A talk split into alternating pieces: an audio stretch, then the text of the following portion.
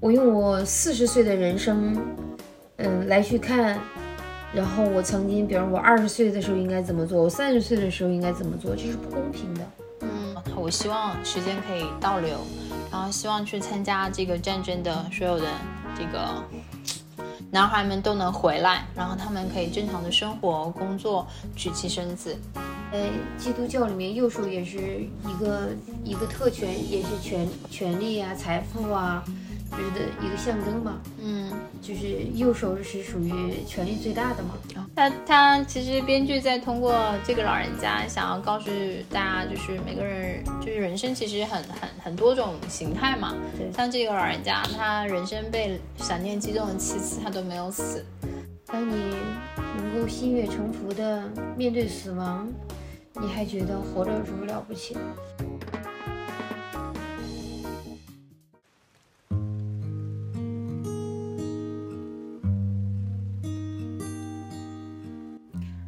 欢迎收听就要说，我是 Zoe，我是楼上楼下。我们今天来聊一下本杰明·巴顿骑士。嗯，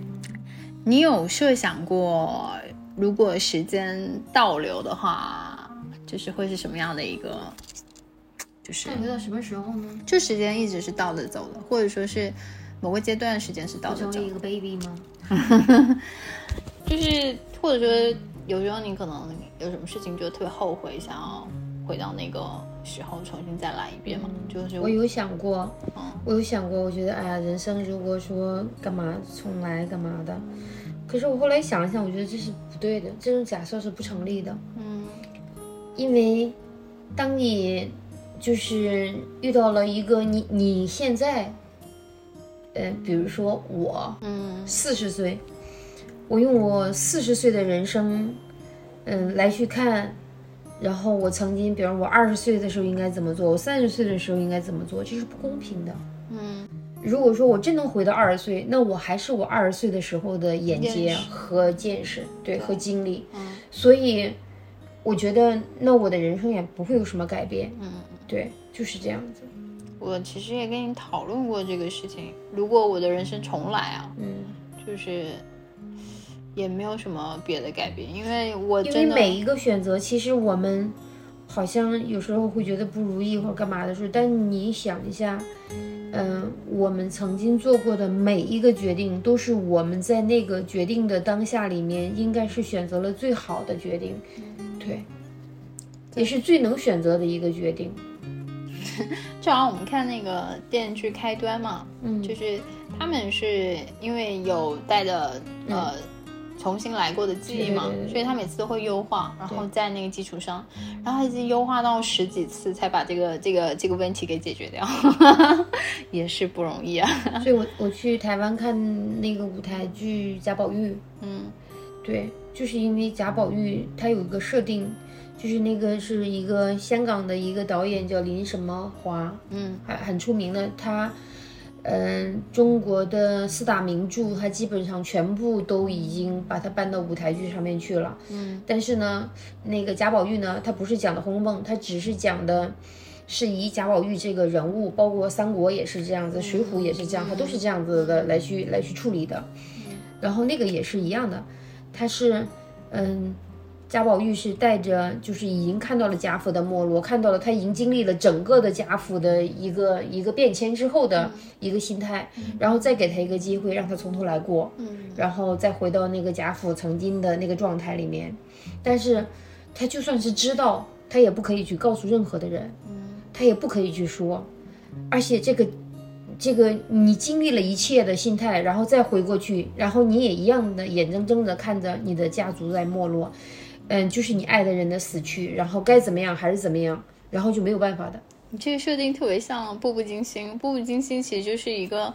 呃，知道你改变不了的。对对，他就是现代人穿越到清朝去。对。然后那个呃呃，他知道那个就是雍正他们那时候是乾隆的儿子雍正嘛，他那时候有十几个儿子嘛，他知道这个所有所有的皇子的命运。他想要改变，他改变不了，然后就看着他们一个个死去，然后一个个经历他们悲惨的命运，然后最后雍正登基。对我们说，性格决定命运，就是当你经历了这些东西的时候，你说哦，那 OK，我我改变我自己的性格，然后我再重来。嗯，可是其他的人还是那样子的活着。嗯还有就是因为你改变了，你觉得某一件事情，或者你在那个事情里面的你的决定，你认为可以改变这个结果，其实不是的。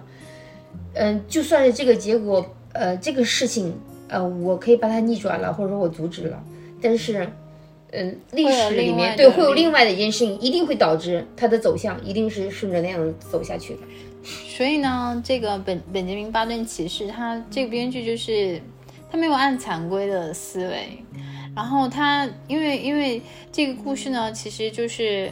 呃讲了一个一个人的人生，他是从老开始活的，就是他身体的整个机能就从老人非常糟糕那种骨质增生啊、骨质疏松啊，就是各种问题的那种状态，开始越活越年轻的。他是按这样子一个反向的这种我会怎么理解吗？啊、我会觉得，嗯，这是基督教对吧？就是耶稣的，嗯我我觉得他其实就是为了满足，其实每个人都会有，就像你问我，哎，这个时间如果是倒回去，然后你会怎么样？他只是要告诉你，就是时间是没有办法去倒回的。然后我用一个人，就像嗯嗯，我们中国就像佛教一样的，给你哈，我用一个人的人生，然后告诉你一个道理，是没有办法去嗯，就是比如逆势生呃生存，或者说是时间不可以会倒流的。嗯。就是对我就是用一个例子告诉你，告诉世人，嗯，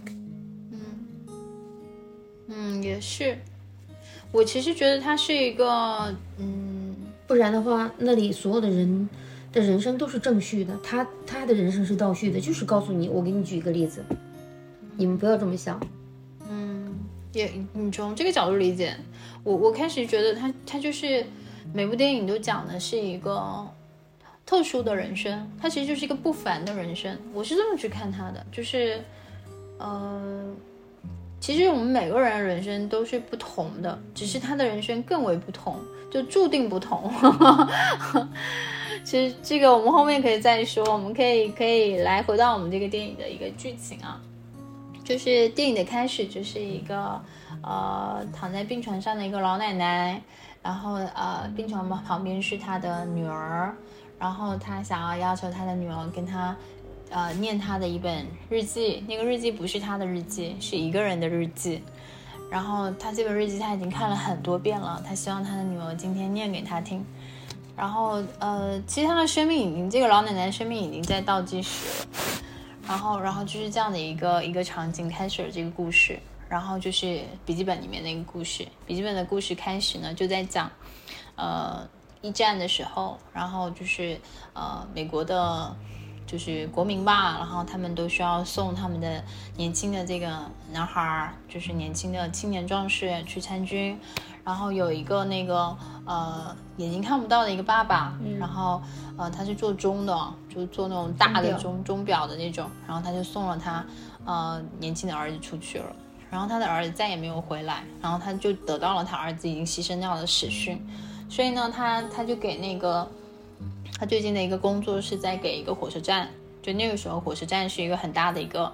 一个一个项目嘛，他在给火车站做一个很大的一个一个一个钟，他把那个钟让它倒着倒着行走，然后在这个钟装上的那一天的仪式上面呢，然后这个爸爸看不见的爸爸他说，我希望时间可以倒流，然后希望去参加这个战争的所有的这个男孩们都能回来，然后他们可以正常的生活、工作、娶妻生子，然后装完这个钟了以后呢，这个爸爸就。自己划船，呃，去有可能就是远去了，也有可能是死去了，对对，反正就是这样的一个一个设定。对，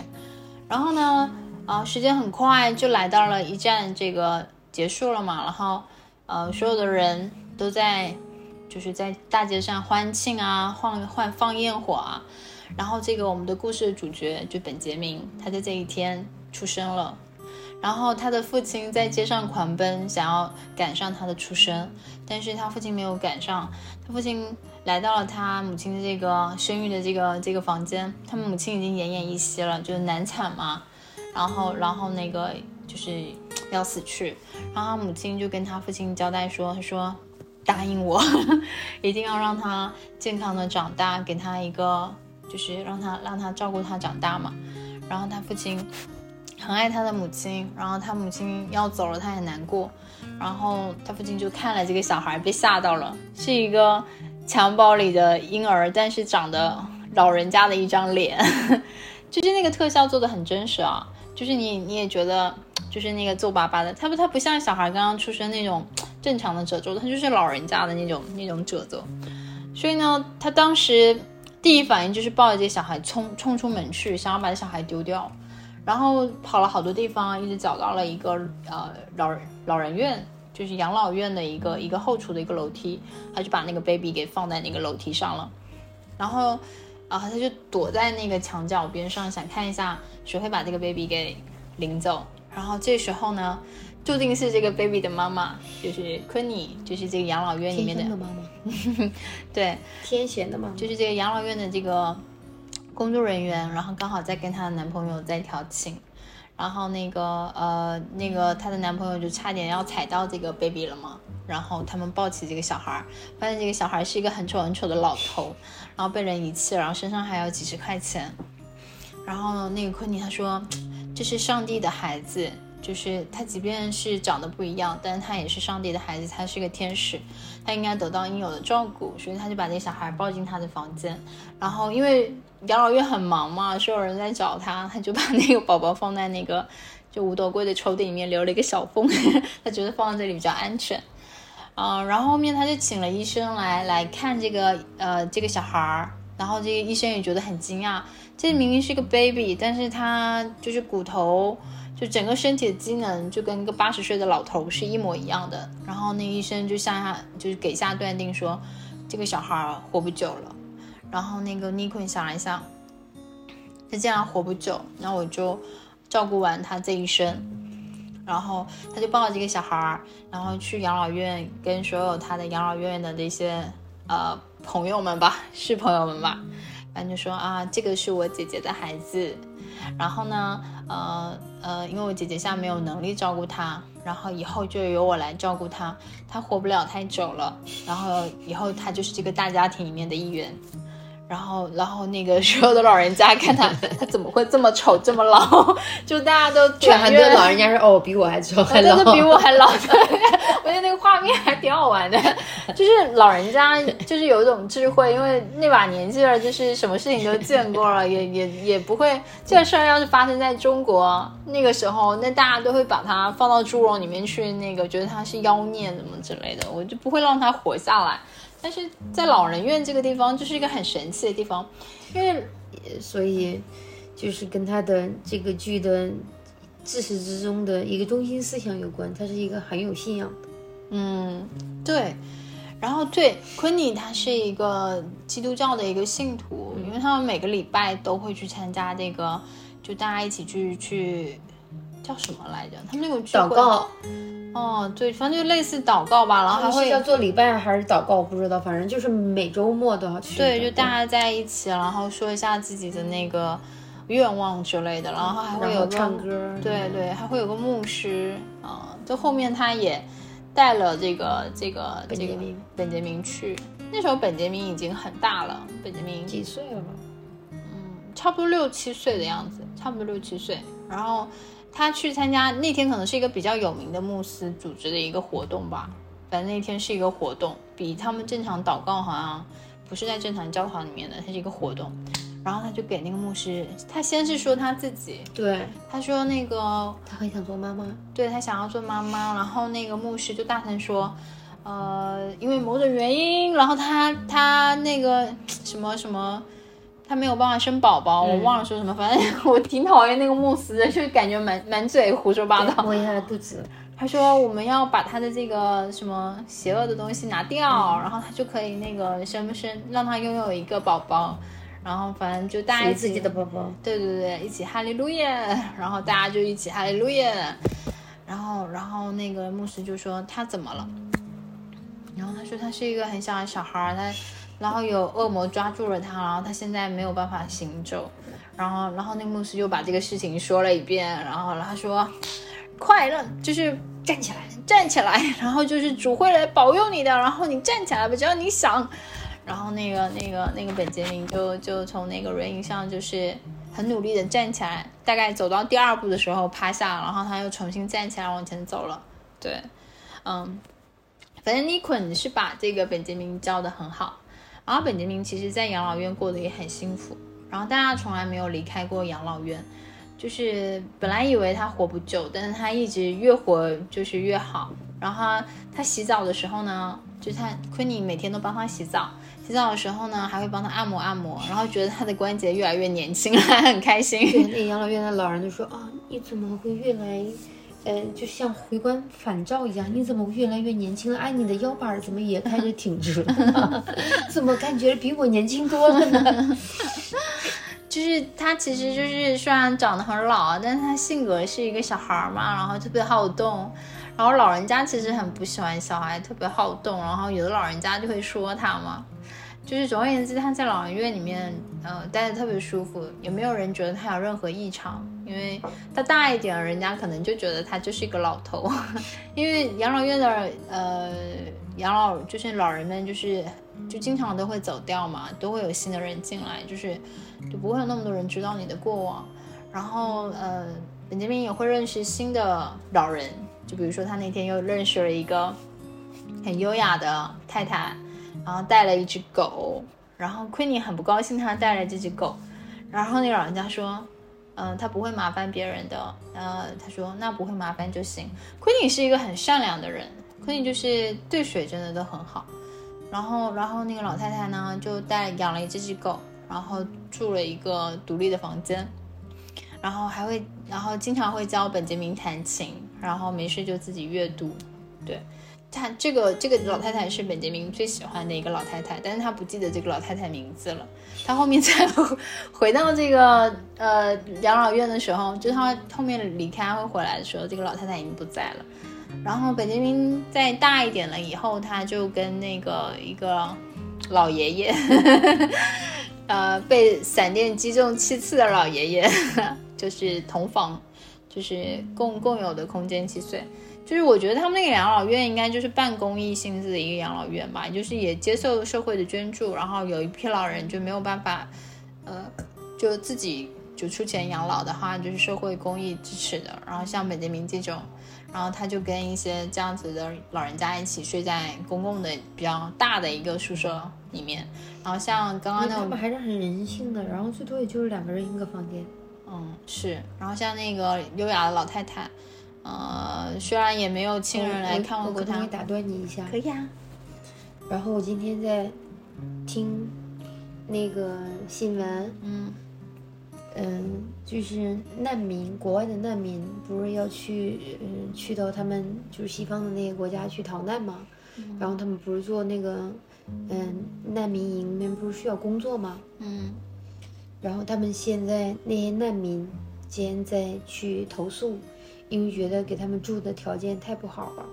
然后用那个就是房车或者大货车的那个车厢改造的那个宿舍，然后一个房间睡六个人，他们觉得特别拥挤，而且觉得让他们工作的时长有点长。我在想，就在中国。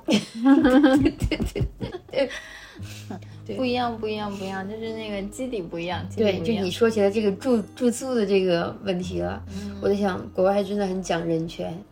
所以他不可能会有通铺或者很多人睡的。嗯，然后他们就两个人睡。对，反正两个人睡。那个被被闪电击中了七次的老爷爷也特别好玩，因为上了年纪。这个奶奶都是一个人睡。嗯，那个奶奶应该自己掏钱的，虽然她没有家人来看过她，她一直都是自己一个人，但应该是还，呃，生活的比较从容的，就是身上还是可以的。你看从她穿着打扮呀，然后各方面，嗯，都还可以。然后我们接着说这个被闪电击中七次的老人家好吗？你不要嫌弃他，他是一个剧。一部分的灵魂，对 他，他其实编剧在通过这个老人家想要告诉大家，就是每个人就是人生其实很很很多种形态嘛。像这个老人家，他人生被闪电击中了七次，他都没有死。然后其实他整个影片就是，比如说，因为他老年痴呆嘛，他老是会重重复。他每次见到一个人，然后他就会喋喋不休在说这个说，你知道吗？我我我被闪电击中了七七次，有一次是在我呃骑摩托的时候，有一次是在我遛狗的时候，就他每次大概会说一两个。然后，但是我我看了整部电影，其实他总共就说了六次，但是这个老人家后面死掉了，有可能他的最后一次就是，就可能给大家那个一个悬念吧。他那里就是因为那个被雷击了，他们那个养老院就是因为被雷击了，呃，发生了大火，被烧了。没有烧掉啊，养老院不是好好的。没有，就是后来又维修了，然后但是他那里真的是被雷击了，然后他们那里发生过火灾，嗯就后来那个他妈妈已经死了之后，然后他回去的时候说的，嗯，我觉得还挺好玩的。对，反正这个老人家是一种人生嘛，然后那个老太太也是一种人生嘛。然后呃，本杰明到七岁了以后呢，哦，对，本杰明小的时候还记得吗？就是已经很小了，他的太太说的嘛，嗯就 Daisy，，Daisy 吗？对对，跟他的女儿在说这个事情的时候，还记得吗？不记得了。他他嗯嗯那里乱糟糟的嘛，然后他得到消息嘛，因为他那里那个被雷劈了，然后那个失火了，就发生大火，他后来就是还是搬过去住了嘛，照顾他。好的，我们顺着主故事线接着再往上说。不好意思，我剧透了。然后就是呃呃，七岁了，本杰明都没有离开过那个养老院嘛。然后他经常在后厨里面就跟他昆尼的这个爸爸啊，昆尼不是昆尼的爸爸，昆尼的男朋友，其实自己的最爱，对昆尼的最爱。然后其实也算他半个爸爸啦。然后就是那个，因为他们每天吃饭的时候，跟你的老公吗？嗯没有说他们俩结婚了，但是他们俩生孩子，后来他死了，他还是说昆尼呃葬在了他最爱的身边吗？那应该是结婚了。那、因为之前只是说他们俩谈恋爱，就反正他们俩经常在网上滚传单，然后一滚传单，那个那个那个本杰明就要被抱出去去别的地方睡，就不可以跟他妈妈睡，因为他平时晚上跟他妈妈睡，然后还、还拉着他妈妈的手。就是一个老头，看起来 对于别人来说，他是一个八十岁的老头啊，天天跟他跟昆尼睡一个房间，但昆尼就觉得他是一个宝宝，他才才才一点点大，就跟我睡有什么好奇怪？你想想，妈妈跟一个三四岁的宝宝睡一个房间有什么好奇怪？即便睡到七八岁都是很正常的。但是他后面呃再大一点就出来跟那个被闪电击中了七次的老人家一起睡。然而想说的就是昆尼他的最爱就是她的这个男朋友在后厨里面应该是呃做后厨工作的嘛，他每次都会吃饭的时候会跟那个。会跟本杰明聊天，然后他特别喜欢莎士比亚的戏剧，然后他以前他的是他的爸爸吧，对。然后是是写戏曲的，所以他很喜欢。不是世界。啊，就是说这个昆尼的男朋友，但是他很喜欢戏曲，然后就跟那个跟本杰明讲了很多莎士比亚的戏曲，对，然后他的世界其实就是通过这些打开的，就是有老太太教他弹钢琴，然后 有人跟他讲戏曲，然后他自己也会看一些书，然后有时候有呃外来的访客看这些老人，然后会跟他说一些外面的故事。他从来都没有离开过这个养老院，因为他他妈妈昆尼觉得你你这么小，然后然后就是机能又不是很完善，就是从来都没有离开过这个养老院。然后有一天就是有一个访访客嘛，来来看望老人家，跟他讲了，就在那个大堂里面讲了很多有趣的故事，他又听到了很多有趣的故事。然后这个访客说，就他们俩就在一起聊天嘛，因为你从来没有离开过这里嘛。他说是啊，我没有离开过过。他说你难道不想出去看看这个世界吗？然后他说想，但是他说昆尼不让我出去，他妈妈不让我出去。然后那个那个那个访客就说走走走，我们一起出去。然后他就带他出去，然后他们一起坐公交车，然后公交车上的小孩就一直盯着他们，然后他们还故意吓了那些小孩，然后这些都让那个本本杰明觉得很有意思。然后那个那个那个朋友呢，就带着那个本杰明去了一个公园，然后是一个有喷泉的公园。那个公园长得很像我我之前去那个尼泊尔，就是去参观那个那个，好像是欧洲某个某个皇室在那里的一个别院，就是真的也是那样子的，就是呃，我我其实还在那个那个皇室的那个庭院里面拍了很多他们那些装装饰的一些细节，还有还有一些家具，它其实就是我就说那个那个那个空公园特别的像，反正他那天聊得很开心，聊的时间过得也很快，然后结果他那个。这个朋友呢，他那天是约跟跟别的女孩有约会，就是聊了聊了差不多时间了，他就去约会了，然后就叫本杰明自己回去，然后本杰明结果没有赶上那趟公交车，然后就走路回去，然后本杰明那时候他已经可以拄拐了，但是我觉得他也真的很厉害，就是对于一个第一次出门的人，他竟然可以走得回来，我也觉得他很棒。估计这个剧情省略了。如果是叫我，我是真是走不回来。所以他妈妈那个急坏了吗？对，晚上妈妈在那边等着他，他说你怎么自己出去了？然后我都快急坏了。但他那天过得非常非常的开心，他看到了外面的世界，因为他每次都在那个养老院巴拉巴拉的看着外面的世界，那一天真的很开心。呃，终于去了一下，而且他还走的路上好像看到小孩在那玩耍。嗯，他没有朋友，但他后面有了他的第一个朋友，就是 Daisy，这故事的女主角。Daisy 是，嗯，来访就是来探望养老院里他的外婆，然后，嗯，是一个特别漂亮的一个小姑娘，就是特别水灵的那种，就是所有的美好的词汇你都可以用在这个小姑娘的身上。然后小姑娘应该是。嗯在这个剧情里面设定，他们俩好像是差六岁吧，差六岁。对，但是就是感觉那个时候本杰明是十，本杰明那时候十几岁吗？Daisy 六六七岁的时候，差不多吧。对，然后就是在十四岁左右，他。对对，应该是差不多在那个年纪。但是我觉得那个应，他有一些年纪的设定就是很模糊，就是我觉得，因为那个时候我看那个剧情的时候，觉得他们俩就是状态啊，就精神的状态特别像是同龄人，但是当然他实际上他们的年龄是差六岁的，所以我也搞不清楚。就是 Daisy，呃的外婆在给 Daisy 就念那个念故事，然后 Daisy 会说那个，嗯，那。那你是叫 Green Park 吗？反正 Green 嘛，他说再来一遍，我想再听一遍。然后那个 那个就本杰明会说，哦，我也要再听一遍。然后就那样一个画面，就是沙发上啊一个老人家，然后带着两个小孩，然后在讲故事那样那样的一个画面。总而言之，就是 Daisy 跟本杰明玩的很好。Daisy 觉得本杰明，因为本杰明跟他说，你知道吗？我我其实没有看起来这么老。然后 Daisy 说，我知道，我知道你没有那么老。但那里的老人都知道他是个 baby，他只是很多老人对，因为他们是看着他是一个 baby，然后被养。但是有很多老人都慢慢的就离开了嘛。我觉得那里面一直来的都是新的老人，真的，一直来的都是新的老人。他的外婆一直在啊，对，他的外婆在，然后就是，嗯，就是他们俩彼此成为了彼此的玩伴嘛。然后他有时候半夜的时候，Daisy 还会去叫那个本杰明下来玩。所以他的外婆知道本杰明是个 baby。嗯，对，就是反正是很好的朋友嘛。嗯。然后，然后他们俩就认识了嘛。就是在这个时候，他们俩就玩的特别好，反正就儿时玩伴。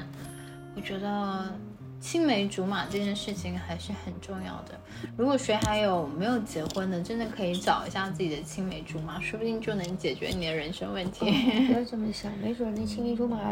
孙子会打酱油了呢。那人家那个剧，这个剧里面男女主角四十几岁了才在一起，然后一样生小孩，可可好了呢。好，那个题外话。然后本杰明呃，就是。有了自己的同龄人玩伴了以后呢，然后他有一天，呃，就是跟这个他同宿舍的这个老人家，就被老是被闪电击中的这个老人家一起去看海，去海边里面，呃，就是去海边看一看嘛。然后结果呢，就遇到了有一个那个打捞的这个轮船，这个这个这个船呢在招工，在招一个水手。然后那个这个被闪电击中的老人家就说。不要去这种船，这种船长他们都不结工资的。但是那个本杰明就第一时间就举举起手来说：“我我我可以去。”然后那个招工的人看一下本杰明，觉得他很嫌弃，因为就是个老人家，但是又没有人那个愿意去去就是应征他的工作，所以他就把本杰明给带走了。本杰明就有了他人生的第一份工作，就是在这个呃打捞的这个船上做这个水手，然后是一份还蛮辛苦的工作的。然后这个船长其实对本杰明也蛮好奇的，就觉得你这么老了。为什么还要出来工作？而且感觉他像是一个什么都不懂的一个老人家。然后就是就是人就是这样嘛。如果你遇到一个就是憨憨傻傻的人的，你的就是这种表达欲望，就或者说是这种大哥的这种感觉就会出来。所以船长就去带这个本杰明，就是他就跟本杰明聊天。他说：“哎，他是问了本杰明什么东西啊？后面带他去妓院。”就说没有碰过女人吗？对，他说我没有碰过女人，好像就是这个问题。对他天天对，在他看来，已经活得那么老了，竟然那个，那你不是真是人生一大遗憾？对，所以他就带他去了妓院。然后在本杰明还未成年的时候，然后那个这个水长就带他去了妓妓妓院，而且他们那天喝酒喝了很多。然后这个船长跟他说了他他跟他父亲的故事，就是。因为，因为他内心就是这个船长小时候觉得他他是一个艺术家，他长大以后要成为艺术家。他父亲觉得你是我的儿子，你铁定就只能是是做到打捞，然后只能在船上做一个水手，做什么艺术家？然后他爸就嘲笑他，他就是后面他离家出走了。虽然长大了以后，他虽然也只能做一个船长。但是他是内心觉得他自己是一个艺术家，然后他在他家他就把这衣服脱掉，然后给给本杰明展示他身上的纹身，呃，那些纹身说实话挺丑的，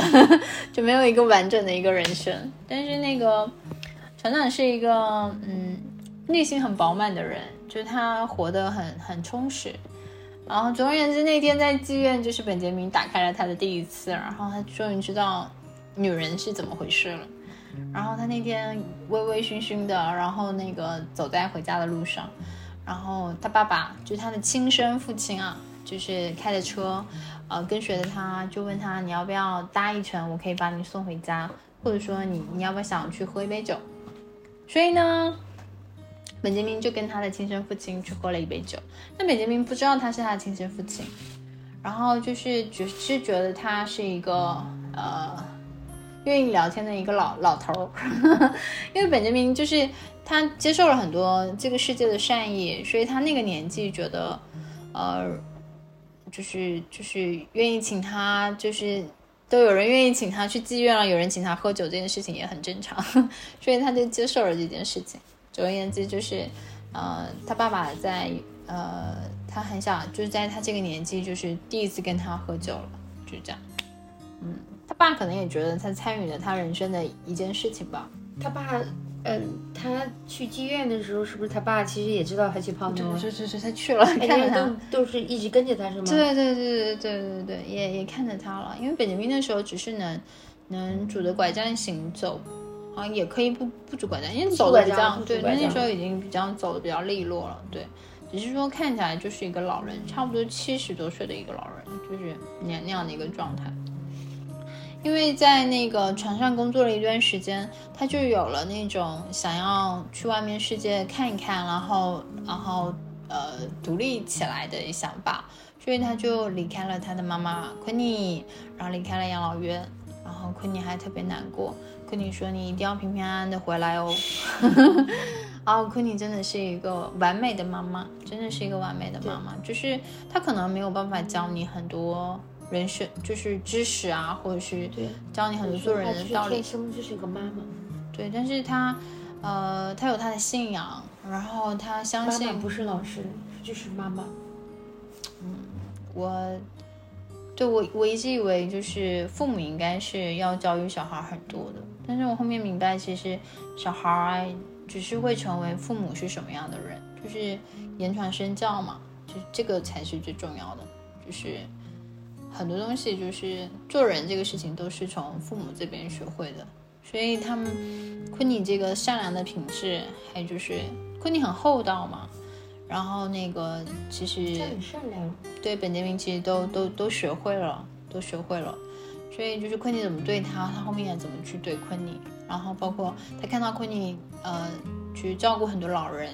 所以他也知道怎么样去照顾人啊，对，包括他后面他父亲就是呃临终前的时候，他也照顾了他的父亲，就原谅了他的父亲嘛。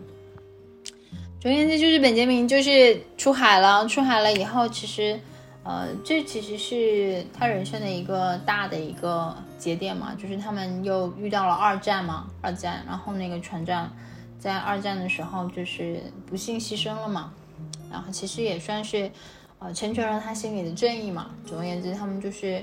呃觉得要去救人，然后最后就是被被打死了，然后而且那个船长的纹身死之前看到自己身体被子弹打到，他的纹身破坏了嘛。他他非常生气这个事情，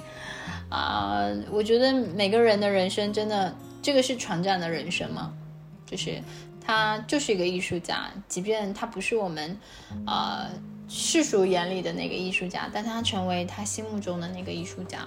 对我觉得这种。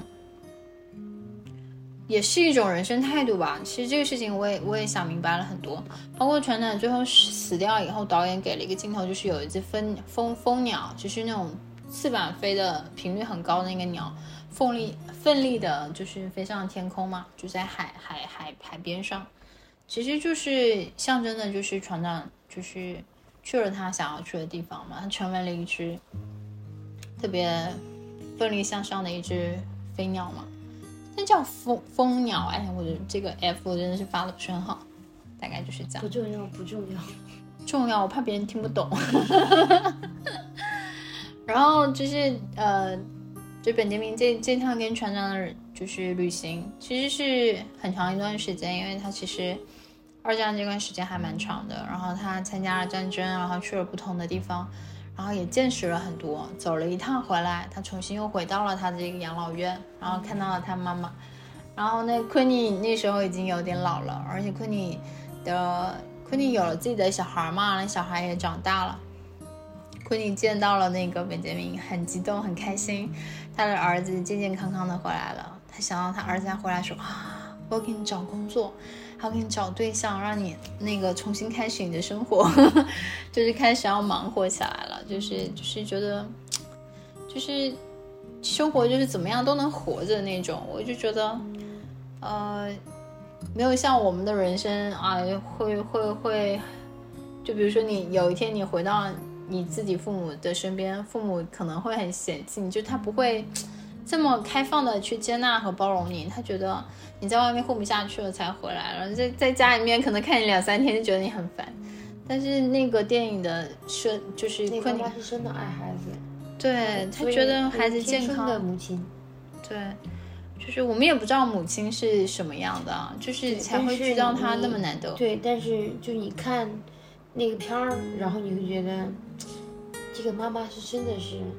很棒的一个妈妈。嗯，就是他的孩子那么不堪，那么什么，他都去接受。嗯，然后他的孩子慢慢的变成了更优秀的人。对我对你没有什么要求，你只要健康就好了。对，你能活下来，然后你能健健康康的，你可以战胜病魔，对，你就 OK 了。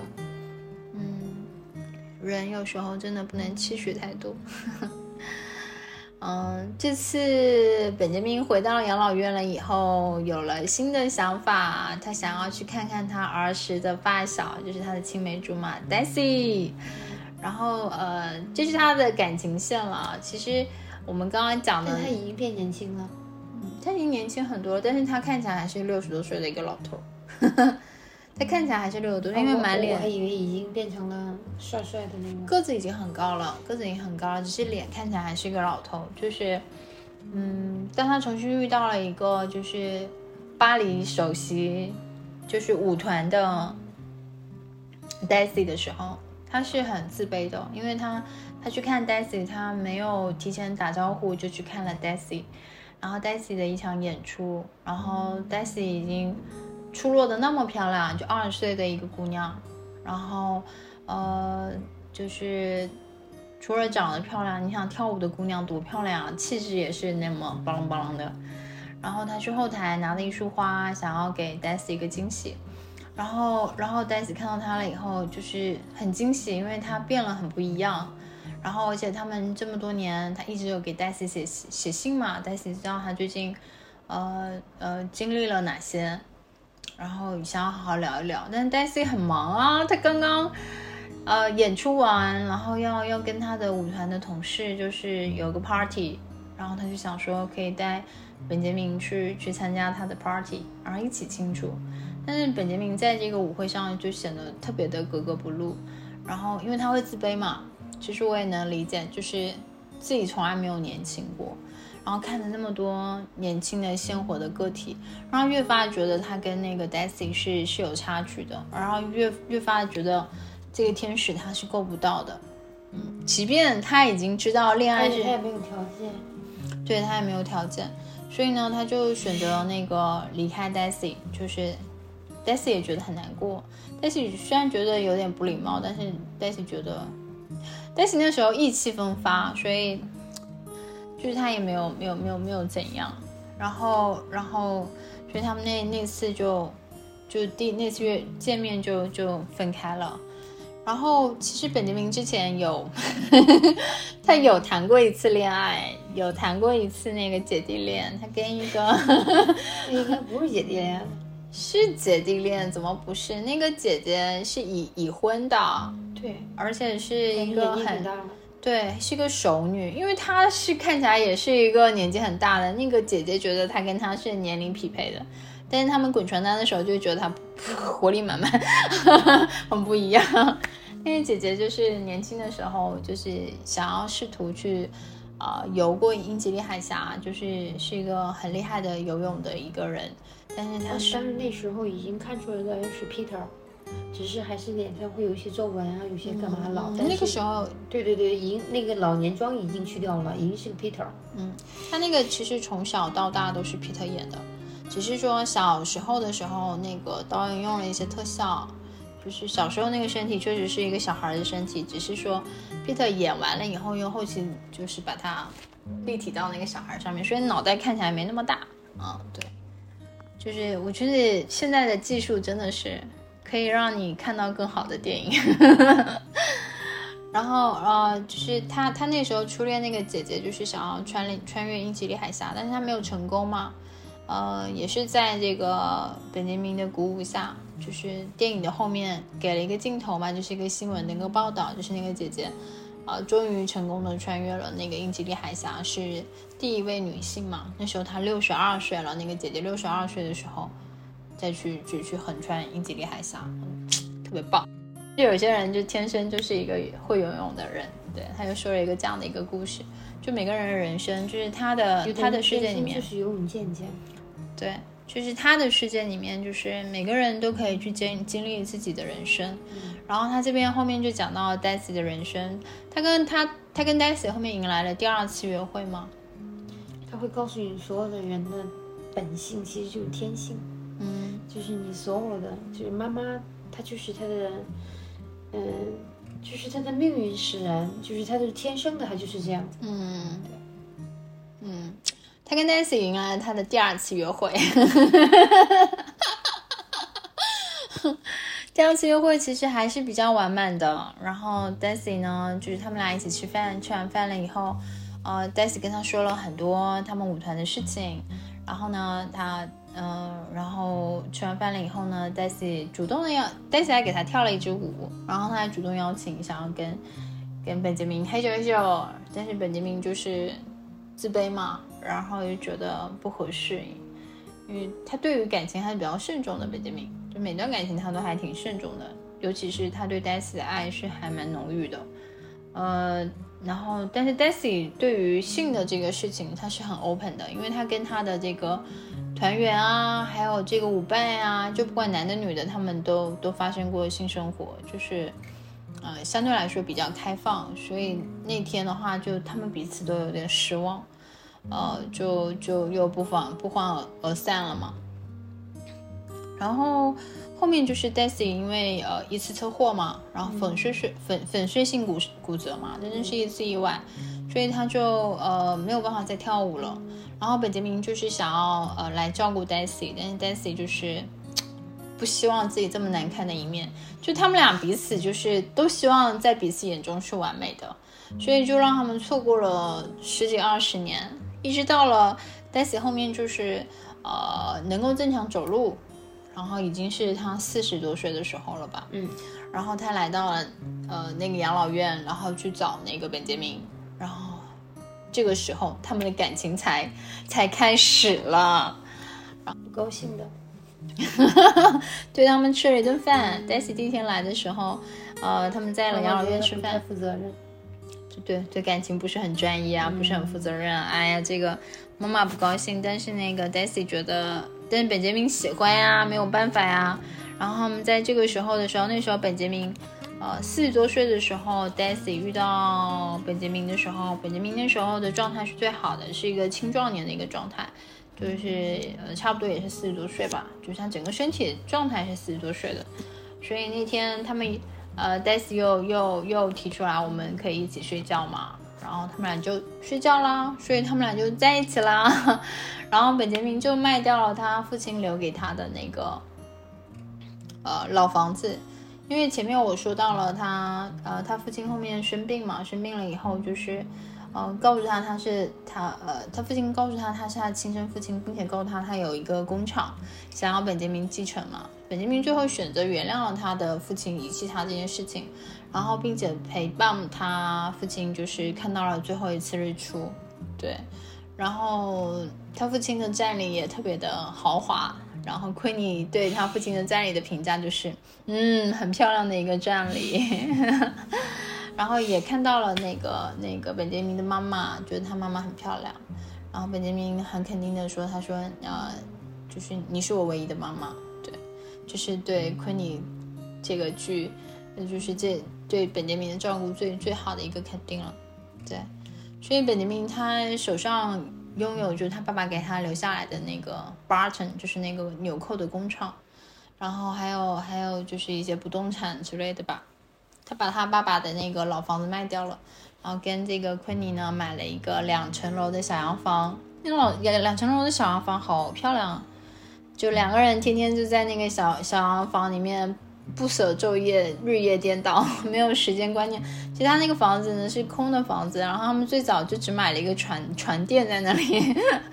然后天天就是饿了就起来吃，没有的话他们就那样，就是在在这个本杰他们的生活都是在那个床垫上解决的。就是本杰明的世界里面，就是时间这个概念啊，他没有那种时间的这个概念，而且对他们来说就是，呃。钱赚的够生活就好了，而且本杰明这个时候他其实也不太愁钱了，他不太愁钱。一直到 Daisy，就是他们在这个小洋房里面就一点点把这个房子分满起来嘛，就日子过得也很幸福。一直到 Daisy 后面怀孕，然后本杰明才开始觉得有点忧忧忧虑，因为他觉得他会越来越年轻，这个孩子会越来越长大，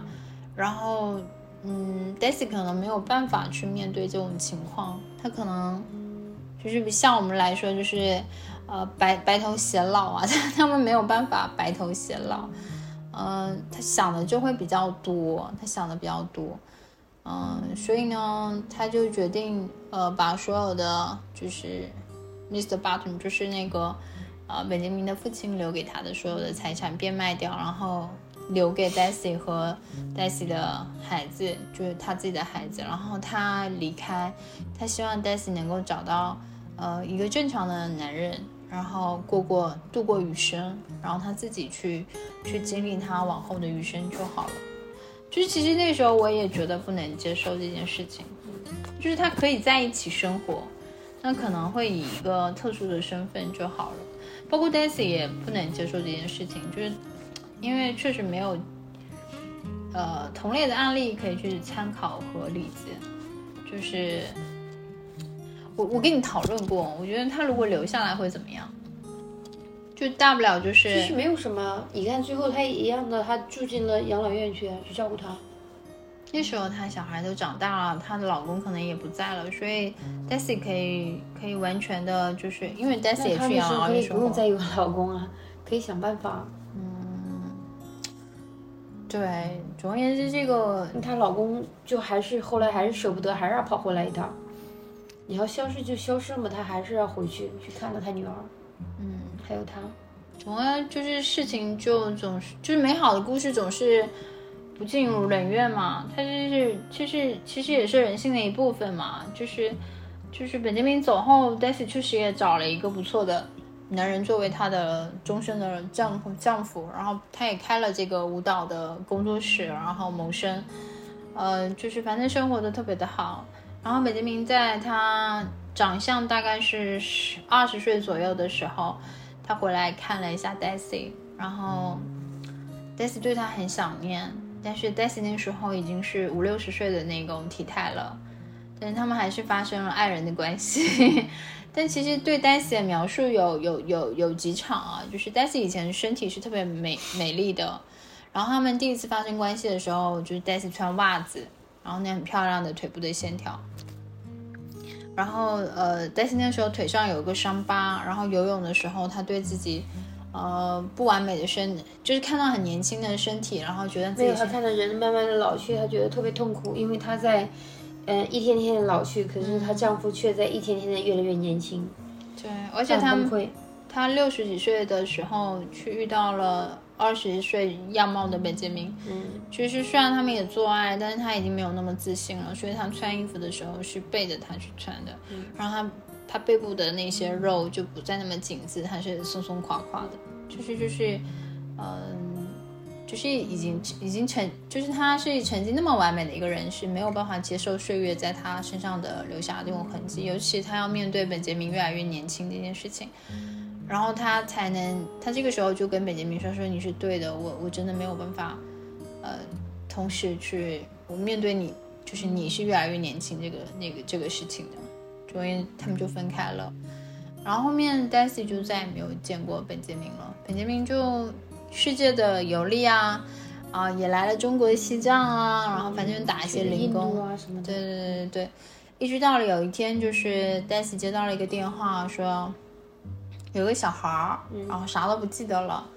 然后是呃儿童保障协会还是反正就是一个儿童机机构嘛，嗯，然后那个联系的 Daisy，他说那个因为他经常写信给你，好像也有这个联系电话，所以所以他他们那个机构才联系到了 Daisy，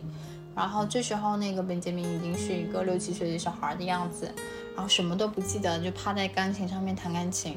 嗯对。然后身上也没有什么，所以就从那个时候，Daisy 开始完全的照顾那个本杰明，嗯，跟他聊天，然后一直到本杰明变成了三四岁的样子，一直变成了襁褓里面的一个婴儿，然后最后本杰明就是，呃，在那个 Daisy 的怀里死去，然后 Daisy 在他的眼睛里面看到了，他认识了他，对他要死的那一刻。然后，因为本杰明就是成为小 baby 了嘛，就刚出生的那种样子。然后他抱着他，他说他很坚定的知道，那一刻本杰明是认出来他了，因为他从他的眼神里面能看得出来。但是也就那么一刻，他已经他死了。对。然后这个故事看完了以后，我觉得有点难过，就是你很从他后半段的故事都有点忧伤，就是很难从他那个情绪里面走出来。这电影很长哦，这个电影有两个半小时吧，两个半小时三个小时的样子，而且他都这样正正正的说一个人的人生，就正常来说就觉得有点无趣嘛。你就会觉得他在跟一直在讲生离死别，就是他开篇的时候，呃，因为在养老院就会有一直会有老人家死去嘛，昆尼也一直在在在就是葬礼，就是就是一开始就让大家去习惯去。接受，呃，人的死，就是理解人的死。所以本杰明一开始就是了解死亡了以后，你就懂得应该怎么样去生，对。然后我其实本来觉得，因为他这个东西呢是背景是发生在一战、二战嘛，而且开始是一个父亲做了一个。呃，时间倒倒走的一个时钟，他其实就是希望他的儿子，我们可以想象一下，本杰明可能就是他的儿子，就是重新活过来，活了一个很精彩的人生，大概是这样的一个一个一个想法。嗯，确实，本杰明的人生还蛮精彩的，他不会去像我们，嗯，就比如说我们的人生吧，我们的人生就是会被很多条条框框框住啊。你比如说，就是，嗯。呃读书的小时候要要要要读书，读书一定要考上一个大学，然后考上一个大学，你也不一定能够找到一个好的工作。啊，找到一个工作不一定是好的工作，你还一定要买一个房子，还要背上房贷，反正就是，就是我们的私塾里面的这种生活方式是这样子的，就是你，然后你你买房子要结婚生小孩，就是就是感觉这些东西就是绑架的你，就是往前走。最美的人生，他的人生需要花钱的时候就有了钱，就他的人生就是嗯在。探索去感知这个世界的时候，就有机会让他出去。对，他的人生就是一直在探索。需要被照顾的时候，就遇到了一个世上最合格的妈妈。就是好奇世界，然后你就去打开世界，了解世界，去不同的地方，然后以不同的身份生活。就遇到了一个那么漂亮的女人。对，她的生活就是特别的完美。对，就像她的名字本杰明，就是一个权利啊，特权啊。本杰明是特权的意思。对啊，就是右手之子嘛。然后就是右手的，就是在基督教里面，右手也是一个一个特权，也是权权利啊、财富啊，就是的一个象征嘛。嗯，就是右手是属于权力最大的嘛。哦，是这个意思。对，他也是个特权啊。哦。因为一开始的时候，你你看他妈妈带他去那个。嗯，去做祷告，然后就已经说了嘛，他们是基督教的嘛，嗯，然后包括他妈妈也是一个特别虔诚的一个教教徒嘛，嗯，对，嗯，然后他的名字，他妈妈给他起的名字本杰明也也是这个意思嘛，我我真的还特意查了一下，嗯嗯，就是虽然感觉这个故事呢不是一个大团圆结局，但是它是一个美丽的故事，但是这个这个故事呢宗教意味特别浓。是吗？对，就是很浓郁的宗教的故事。他虽然没有说那个，只是有几场，然后再再会跟你说他的信仰，但是交代完了这个东西之后，就是从头到尾你会觉得，嗯，所谓的轮回啊，啊，就是宗教啊，就是特别特别浓郁。嗯我只是觉得本杰明通过他的一生看过了，看到了很多人的不同的生活方式。对，就是你会想到，就是你可以按你想要的方式去过你的生活。嗯，啊，给就是一点启示吧。就是我也是到了，嗯，我三十岁的时候，我才觉得我是可以按我想要的方式去生活的。就是以前一直在很。就是你像在水里面一直抓着，一直抓，努力的挣扎和生存一样的，就是你来不及去思考这些东西。都是先生，然后慢慢的去接触，一点点的走向死亡。嗯。可是本杰明的人生是先接触那么自由，先接触了死亡，衰老，然后一点点一点点。嗯，我也。他的人生是一个倒叙。对，对，我觉得理解死亡这件事情还蛮重要的。对。中国人就太害怕死亡了。当你能够心悦诚服的面对死亡，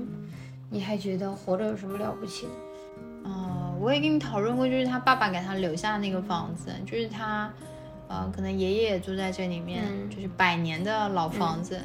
但是他要卖掉的时候，那个人特别开心，很喜欢这个老房子。嗯。但是你想想，如果这个房子是你去，你天天觉得天啊，这里死了多少个人？我们中西方的我们文化差异很大，对文化差异很大。嗯，我们会觉得哇，这么有味道的一个房子，这么有历史厚重感的一个城，一个房子，哇，那我住进来，对我的孩子，对我的家族，然后我也会希望我的家族，包括我们家族的事业，能够也是这样，能做个四代五代啊，他也会这样想。嗯。其实我们会觉得进去，而且他们会觉得，越是古老的和干嘛的，它会是有灵魂的，然后能够给他们带来好运的。嗯，那个房子的质量也真是好啊，就是那么多年了，都会觉得那个房子质量会有问题，但是这个是不能比的。好了。我们今天就聊到这里喽，大家有空可以去看一看这个剧，就是时间虽然长，但是你一点都不觉得枯燥，就是很很自然而然就把这个剧看完了。虽然不是一个新的剧，都是一些老的剧，但是我觉得还蛮棒的。有时候，嗯，嗯当你很浮躁的时候，嗯，当你很迷茫的时候，有时候这些经典的片子看一看，其实还是很不错。嗯，这个是我还蛮喜欢的一个剧，就是，哎，每次说，哎，你最喜欢什么电影啊？你喜欢看什么电影啊？推荐什么电影？就是一下会想不起来，但是每次说看到的话，这部电影我都还会愿意看。就是就是你每次在那个目录里面挑，就如果有看到这部电影，我不知道看什么的时候，我都会愿意看这个电影。好，今天就聊到这里喽，我们下期再见，拜拜。拜拜。